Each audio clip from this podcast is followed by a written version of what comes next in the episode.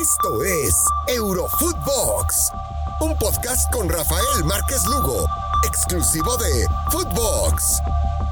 Hola amigos, ¿cómo están? ¿Cómo les va? Qué placer eh, saludarlos y que nos acompañen en un episodio más de Eurofootbox el día de hoy, acompañado por mi buena amiga Milena Miñón. ¿Cómo estás, Mile? Hola Rafa, ¿cómo te va? ¿Todo bien? Aquí contenta después de lo que ha sido una intensa fecha de eliminatorias y evidentemente con noticias también de lo que sucede en el mundo eh, del fútbol europeo. Mucho fútbol, Mile, podemos platicar de, muchos partidos. Ayer vaya, vaya jornada que tuvimos en todas las latitudes, ¿no? Y hablando de la eliminatoria para Qatar. Pero si te parece, ahorita, ahorita anclamos en eso, mi querida Milena, porque pues hoy la nota la da nuevamente el conjunto del Barcelona y este tema tan hablado de la masa salarial y de el problema que hereda finalmente eh, Joan Laporta. Y bueno, alguien que se veía que pues había sido una, uno de los grandes problemitas en el conjunto del Barça y vaya devaluación que ha tenido como futbolista es Miralem Pjanic, mi querida Milena, porque hoy sale la nota de que se rebaja un 60% en el sueldo y se va cedido al conjunto del Besiktas, pues para no quedarse inactivo, para poder seguir teniendo participación. El que era apenas hace dos años el pues el capitán del equipo de la Juve. Vaya devaluación de este futbolista bosnio, Milena. Sí, coincido contigo. Es una devaluación en el Barcelona y en el fútbol internacional, pero le voy a dar la derecha a Pjanic porque otros han tenido la oportunidad de rebajarse el sueldo e ir a buscar el caso de James Rodríguez en el Everton, por ejemplo, ir a, intentar buscar la titularidad en otro equipo. Eh, no lo han hecho porque prefieren quedarse ganando la plata que ganan y tratar de buscar eh, hacer las paces ¿no? con sus entrenadores y buscar la titularidad. Pero en este caso Pjanic quiere jugar y eso por eso le doy la derecha al bosnio, porque eh, él hace lo que, lo que sea para volver a las canchas y tener la preponderancia y la titularidad que tenía en, la Juventus, como bien lo decías. Así que yo le doy eh, un aplauso eh, a este jugador que se rebaja el sueldo para intentar buscar lo que ha perdido en estos años en el Barcelona.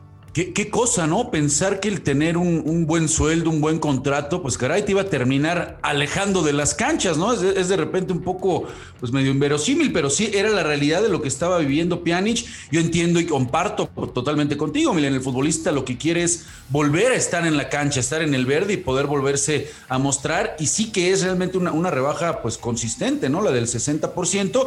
Y ahí, y ahí podemos entrar, bueno, pues sí ha hecho de cierta manera la porta, a pesar de que ha sido muy criticado que porque si llegó para convencer a Messi. Pues la verdad es que si uno analiza, sí ha sido una gestión difícil, ¿no? Ya logró ingresar 73 millones, vamos repasando ahí los futbolistas que, con los que se desprendió, que son obviamente Messi, Miranda, Todibó, Mateus, Conrad, Firpo, Aleña, Emerson.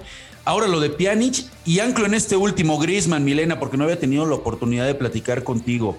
¿Cómo viste toda esta carambola que se dio? Pues ya sobre el final, ¿no? En las compras de pánico prácticamente y en donde termina el francés, pues regresando al conjunto del Atlético. Bueno, la Porta, la verdad que está tratando de deshacerse de todo lo que es esa masa salarial. Eh, yo creo que la estrategia es, es buena para el club porque lo va a aflojar un poco de cara a enfrentar un próximo mercado. Ahora, después te das cuenta que salen y tratan de fichar a jugadores eh, extremadamente caros cuando estás quejándote de que no tienes sueldo.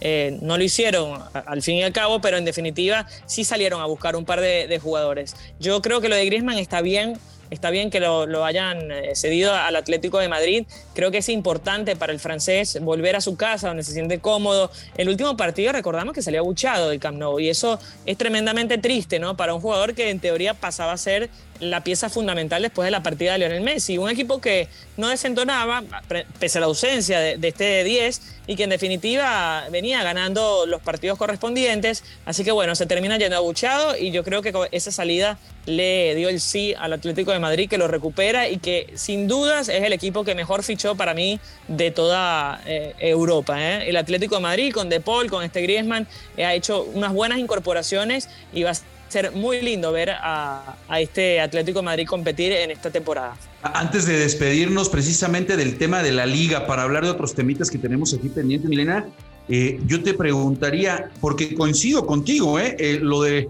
lo del Atlético de Madrid y sobre todo estas dos contrataciones, ¿no? La de De y lo que cae al final con, con el francés Antoine Griezmann, pues uno tendría que pensar que ya ahora el Cholo no puede ser ese equipo modesto, ¿eh? Tendríamos que empezar tal vez a obligarle un poquito más, porque hoy tendría que partir como el favorito, por supuesto entendiendo que también puede estar por ahí el Sevilla y lo que representa Madrid y Barcelona, pero hoy tendría que ser el número uno y el obligado a llevarse la liga o pelear por un título eh, europeo, ¿no? Los del Cholo Simeone. Bueno, esta plantilla es para ganar la Champions. O sea, lo mínimo que se le espera es tratar de reeditar lo que hizo la temporada pasada, que es ganar la liga.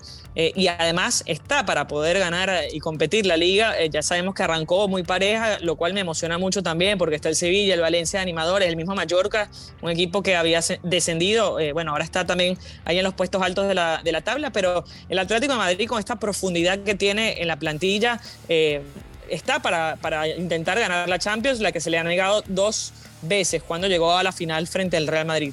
Yo creo que eh, dejaría de ser el Cholo Simeone si no abre paraguas, eh, porque eso es una realidad. Le gusta ser la víctima, le gusta hacerse el, el, no favorito y partir de atrás, pero nadie le cree ya el discurso. Y hoy tiene que salir con la casta de favorito y con estas eh, garra que siempre además eh, tienen sus equipos, lo cual también son combativos y me gusta eh, lo que hace el Cholo Simeone y sus muchachos. Sí, sí, el verso del, equipo obrero, el equipo humilde, bueno, ya no, ¿no? Ahora pasó a ser de los, de los ricos y la exigencia va a estar así, pero sí vamos, vamos a ver qué, qué, versión encontramos precisamente de este equipo del Cholo Simeone.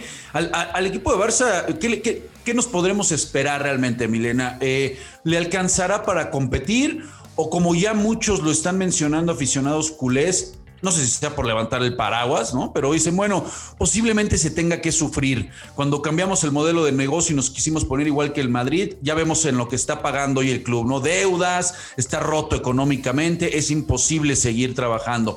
Tenemos que regresar a nuestro modelo de negocio y entienden por ahí que, bueno, ese proyecto, ese nuevo modelo, el regresar a las bases, pues les puede costar, ¿no? Uno o dos años de eh, eh, para poder realmente establecer ese proyecto. ¿Tú lo ves así sinceramente y crees que ya más bien nos podemos ir olvidando del Barcelona en esta campaña que está realmente en un recambio y que más bien las pilas son para 2022 y apostar a que con la buena relación de Mino Rayola y Laporta termine cayendo Haaland en el conjunto de, de culé? Bueno, yo creo que van a apostar a, eso, ¿no? Erling Haaland, que además volvió a anotar en la eliminatoria para, la EU, para el Mundial, está on fire, este jugador del Dortmund. Eh, yo creo que es el fichaje que va a querer la temporada que viene, pero no podemos dejar a un lado a este Barcelona que va a incorporar a Pedri dentro de poquito, a Ansu Fati que pasa a ser el 10 del equipo y asume el liderazgo que conlleva tener esa camiseta que han vestido Rivaldo, Ronaldinho, Messi últimamente. Así que una camiseta muy pesada, pero yo le tengo mucha fe a este chico que es muy talentoso y que se ha puesto la de España y no le ha pesado. Y después también el tema de Dembélé, ¿no? Cuando se termina de recuperar, es un jugador que puede aportarle mucho. Yo creo que la plantilla de Barcelona es interesante, no es no mete miedo como metía cuando tenía Messi, por supuesto, pero es muy interesante la plantilla que tiene este Barcelona. Y la deuda, le pondría también el asterisco, es que no pudieron deshacerse de un Titi, ¿no? Un jugador que tiene un costoso sueldo, eh, que no ve minutos con Kuman y que la verdad, no sé cómo no lo terminan cediendo, por lo menos intentar buscar bajar ese gasto que implica tener a este jugador eh, sin usarlo. Sí, porque no, no lo van a usar, no se ve por dónde tenga cabida. Y sabemos que Eric García junto con Piqué son los llamados a, pues, a ser los titulares. También tienen al Lenglet. Entonces, sí, la verdad que es un, es un estorbo lo de un Titi. Y para preguntarte, Milena, aprovechando, dándole un poco de giro ahora que se jugaron eliminatorias, ahora también que tenemos noticia de ciertos futbolistas eh, jóvenes recalando en el viejo continente, ya con tu experiencia acerca de las ligas de allá, te quisiera preguntar. Eh, uno por uno. A ver, ahora se da la, noticia de Santi Muñoz, este jovencito de, 18 años apenas, que va a terminar realmente de, desarrollarse, ¿no? Va a terminar el proceso de formación, lo va a terminar en un equipo como es el, el Newcastle en, la Premier League. ¿Qué, ¿Qué, futuro podemos ahogarle a un chico tan joven? Eh, es, es, muy difícil, tendrá que empezar primero por la sub-23, como ya hay casos, ¿no? Que primero los, los, empiezan a llevar en el equipo de inferiores. Pero bueno, me parece que es una buena noticia el estar escuchando, Milena, cada vez a futbolistas más jóvenes que no, no van como refuerzo, sino que van, insisto, a terminar de hacer su, su preparación o su formación como futbolistas en Europa. Sí, yo creo que es momento de ver eh, las próximas estrellas, ¿no? Aquellas que, que, ocupen el lugar que durante 10, 11 años ocuparon Messi y Cristiano Ronaldo. Hay mucha competencia. Yo he visto, la verdad, que jugadores muy interesantes y eso hace lindo, ¿no? Poder ver eh, las distintas dinámicas, porque vemos a Mbappé, que es muy joven, a, ya lo decíamos, a Haaland, a Pedri, a Ansu Fati, eh, el mismo Santi Muñoz, son jugadores muy interesantes, pero muy jóvenes también, y veremos lo que hace el tiempo. Eh, haber llegado a una liga tan competitiva como la Premier puede ser bueno como puede ser letal, ¿no? Te puede sucumbir en el autoestima, en el rendimiento, si no llegas eh, incorporándote bien y haciendo el trabajo como corresponde. Yo creo que es un juego con doble filo en el sentido de que te puede salir muy bien o te puede matar. Entonces, eh, el autoestima. Yo creo que es importante estar bien coachado, entender que al principio quizás cuesta o al contrario, si te va muy bien al principio, entender que es un proceso que tienes que mantener en alto nivel, porque no es solo llegar, es mantenerse. Siempre he dicho que en el fútbol el llegar quizás a veces es fácil para algunos porque tengan un buen agente, porque hicieron una buena temporada y te fichan, pero lo más difícil del todo es mantenerte a ese nivel y por eso yo admiro tanto a Cristiano Ronaldo y Messi, porque son 10, 11 años a full nivel y muy competitivos, sin ninguna queja eh, respecto a estos jugadores en cuanto a su rendimiento. Oye, hablando, hablando de Cristiano Ronaldo y de Messi, precisamente para antes de despedirnos, Milena, y aprovechar este tema de las eliminatorias, porque los dos tuvieron participación.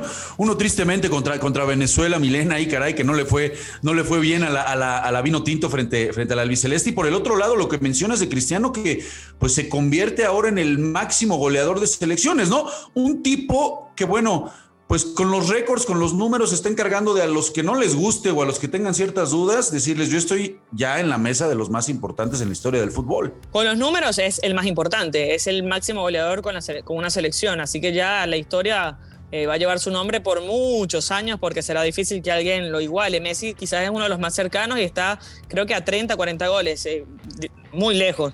Eh, yo creo que está inspirado Cristiano, está viviendo como un romance con su profesión, está volviendo al club de sus amores, le dieron el 7 finalmente, entonces yo creo que es una posibilidad, además ganaron un partido con, goles de él a pesar de haber fallado un penal. Eh, está viviendo como un romance con su profesión, con menos presión también, porque yo creo que ya cumplió, pero como es competitivo y es un ser eh, animal en ese sentido, por eso lo admiro tanto. Me parece que va a vivir una gran temporada. Ojalá que no lleguen las lesiones, ¿no? que es lo que siempre como que le, impide a un jugador terminar de brillar en el momento que quiere. Pero yo lo veo impecable físicamente y, además motivado por esta nueva llegada del Manchester United. Pues el tipo, el tipo es un toro, Milena, estoy de, estoy de acuerdo contigo y hay que estar muy pendientes porque tenemos todavía... Eh, pues partidos, eliminatorias de todo lo que está sucediendo rumbo a Qatar. Te agradezco mucho, Milena, el que nos hayas acompañado. Por supuesto, también le agradecemos a toda la banda, a toda la gente que nos hace el favor de seguirnos de lunes a viernes. No olviden escucharnos en Spotify. Por supuesto, seguirnos también en todas nuestras cuentas personales. Les mandamos un fuerte abrazo, amigos. Milena Miñón Rafa Márquez Lugo. Gracias por escucharnos. Esto fue Eurofootbox con Rafael Márquez Lugo, un podcast exclusivo de Footbox.